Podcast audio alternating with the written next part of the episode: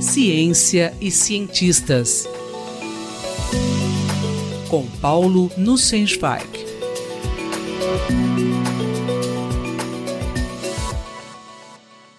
Olá, professor Paulo Nussensweig. Como a mecânica quântica lida com o desafio de descrever a realidade?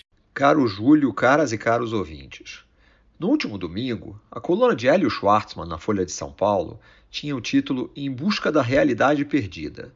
O assunto eram as esquisitices da mecânica quântica, abordadas a partir de um livro escrito por um físico e filósofo, Adam Becker. O livro é What is Real? O que é real? Confesso de saída que ainda não li o livro. Talvez eu retome o assunto em outra coluna depois de ler. Mas vou abordar os temas levantados porque estudar mecânica quântica é o meu ganha-pão. É redundante dizer que eu considero o tema fascinante e que, por contrariar o senso comum, ele desperta interesse em cientistas e não cientistas. Hélio Schwartzman diz sobre a mecânica quântica: se você tentar entender o que essas equações dizem, o que essa teoria diz sobre a realidade, será levado a um mundo bizarro, no qual um gato pode estar vivo e morto ao mesmo tempo e em que partículas afetam instantaneamente umas às outras, ainda que separadas por distâncias de milhões de anos-luz. Segundo ele, Becker critica em seu livro os instrumentalistas, para quem só interessa saber se uma teoria faz previsões adequadas, sem se preocupar se ela é verdadeira ou se descreve a realidade. Um dos aspectos que considero mais interessantes da mecânica quântica é justamente a humildade que ela exige de nós, os arrogantes físicos. A realidade não é aquilo que desejamos que seja, ela não é determinada pela nossa filosofia. No meu entender, Realidade é a natureza que investigamos incessantemente, formulando perguntas e buscando as respostas através de métodos teóricos e experimentais. Os nossos métodos de investigação científica nos impõem certas restrições acerca do que podemos chamar de realidade. Vamos por partes. A mecânica quântica não afirma que gatos podem estar vivos e mortos ao mesmo tempo. Em nenhuma medida, gatos podem ser observados vivos e mortos ao mesmo tempo. Ora, na nossa experiência cotidiana, se um gato estivesse numa caixa e houvesse algum mecanismo que, por desgraça, pudesse levar ao óbito do felino, antes de abrir a caixa, nós precisaríamos contemplar as duas possibilidades.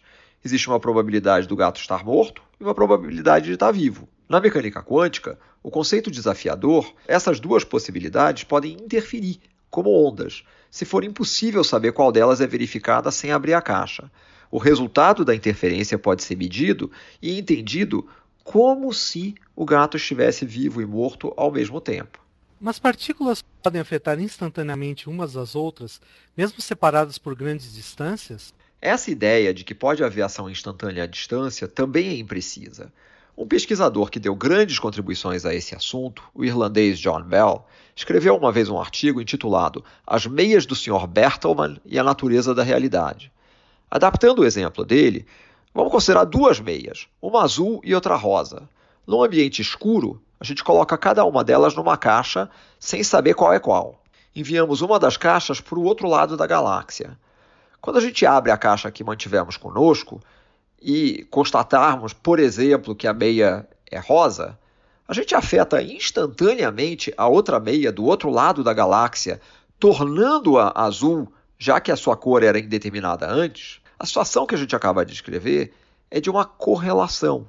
Adquirimos informação sobre a cor da outra meia através da nossa medição local. Mas entendemos que a cor da meia azul já estava pré-determinada. A nossa medida só revelou algo pré-existente. No caso da mecânica quântica, a situação também é descrita por correlações. No entanto, é realmente mais esquisita. As correlações quânticas são mais fortes que qualquer correlação clássica.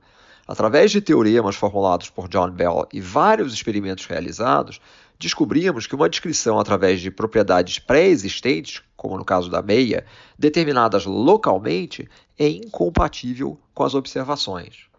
Em função das suas características pouco ou contra-intuitivas, muitos estudiosos se dedicaram e ainda dedicam a interpretar a teoria quântica.